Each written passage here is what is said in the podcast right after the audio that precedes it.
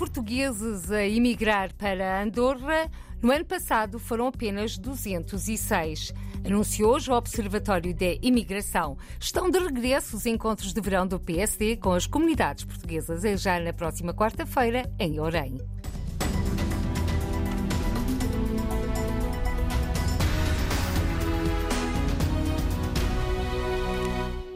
Há menos portugueses a procurar Andorra como destino de emigração. A entrada de cidadãos portugueses no Principado registrou no ano passado um novo mínimo, com apenas 206 entradas. Anunciou hoje o Observatório de Imigração, que cita dados do Departamento de Estatística daquele país europeu. O Departamento de Estatísticas de Andorra contabilizou um total de 3.956 entradas de estrangeiros no país, tendo os portugueses representado 5,2% da imigração naquele ano. Acrescenta o Observatório de Imigração, entidade técnica e de investigação independente integrada no Centro de Investigação e Estudos de Sociologia do ISCTE, onde tem a sua sede. Numa análise comparativa às entradas de português em Andorra desde 2004, feita pela investigadora Inês Vidigal, o Observatório de Imigração explica que em 2021 se atingiu o valor mais baixo do período de referência e menos 11,2% relativamente a 2020.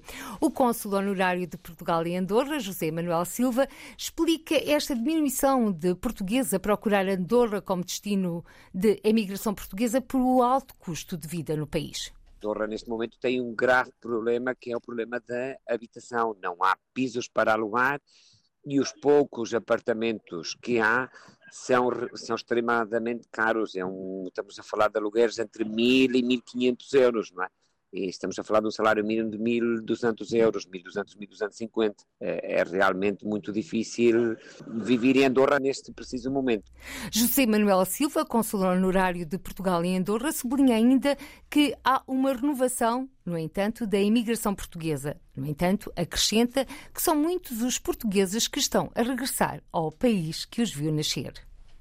Sim, houve uma renovação de imigração. Houve, também nós temos que pensar que houve muitos imigrantes que levavam já 40, 45 anos em Andorra, ficaram, uh, ficaram pensionistas, não é? que atingiram a, a idade da reforma e uh, com as reformas que neste momento são dadas em Andorra de 1.000, 1.200 euros até 1.500, se faz muito complicado que um, uma pessoa, um possa residir em Andorra a pagar mil euros de aluguer de apartamento, não? E então houve uh, bastantes baixas de, de, de, da imigração que já, de, da primeira geração de imigrantes que foram para Andorra. Houve uma renovação que houve alguns imigrantes.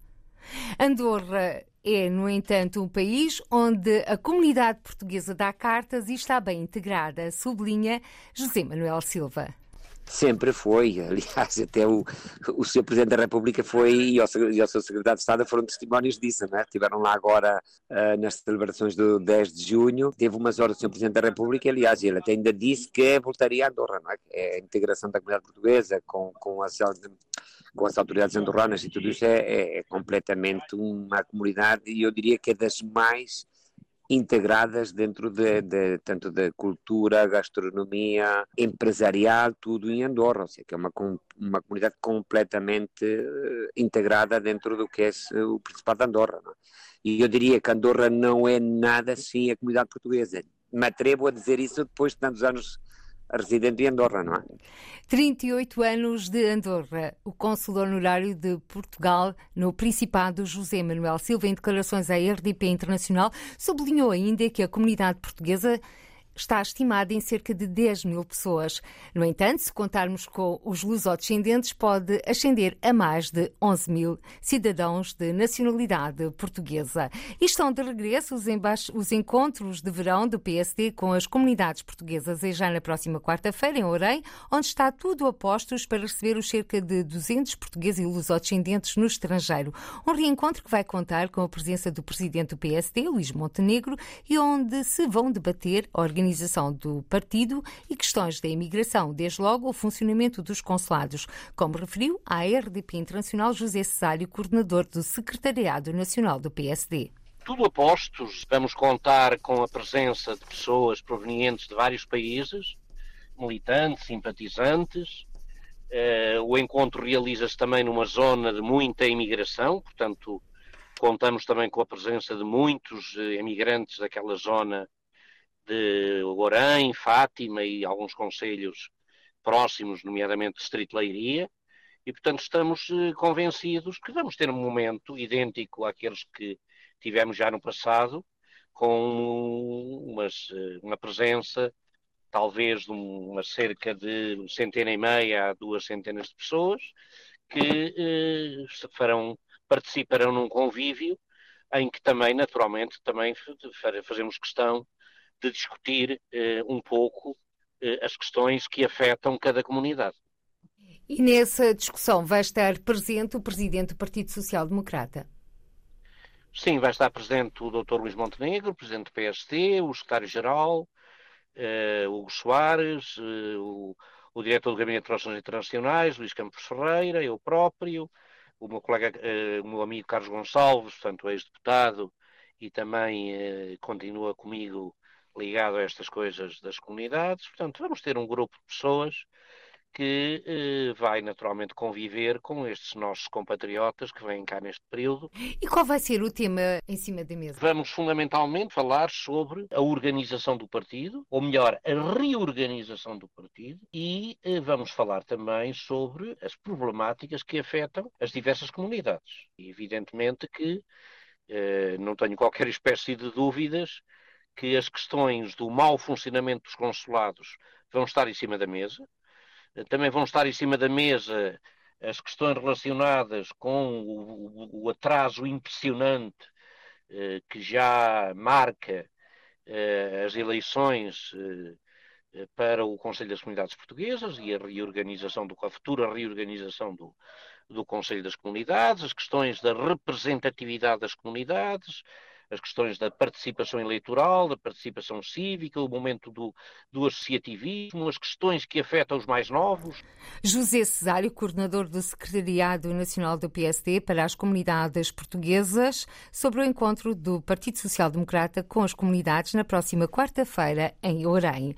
Os portugueses foram fundamentais na construção do Brasil, quem o afirma é Alcides Martins, antigo Procurador-Geral interino da República do Brasil e antigo Conselheiro das Comunidades comunidades portuguesas, nascido em Aveiro e que aos 14 anos foi viver para terras brasileiras. Nossos irmãos portugueses construíram ou deram uma participação muito efetiva na construção deste Brasil gigante. E o fizeram como imigrantes ao longo dos tempos, inicialmente, desde a descoberta ao tempo em que o Brasil realmente fazia parte do Império português. Desde então, e uh, depois, por períodos diversos, tem dado felizmente esse contributo, sejam os imigrantes, os simples colaboradores, os técnicos que vieram, por exemplo, na, por ocasião da Revolução dos Cravos, os políticos e outros profissionais liberais, que também vieram nessa ocasião, e os empresários. Pois bem, eu tenho essa experiência assim um pouco mais mais recente. Eu acho que foi construída uma boa imagem de Portugal no Brasil, exatamente por, eh, pela dedicação, pelo serviço prestado pelos nossos ancestrais, pelos nossos irmãos, desde o início da colonização até os dias atuais. Alcides Martins, numa entrevista à agência Lusa por ocasião do bicentenário da independência do Brasil, dia 7 de setembro, faz 200 anos o famoso grito de independência ou morte de Dom Pedro às margens do rio Ipiranga. Entre as várias comemorações que estão programadas, haverá uma na sessão solene no dia 8 de setembro deste ano, no Congresso Brasileiro, para assinalar os dois séculos da independência do Brasil, no qual o Presidente da República Portuguesa, Marcelo Rebelo de Sousa, e o Presidente da Assembleia da República, Augusto Santos Silva, já confirmaram presença.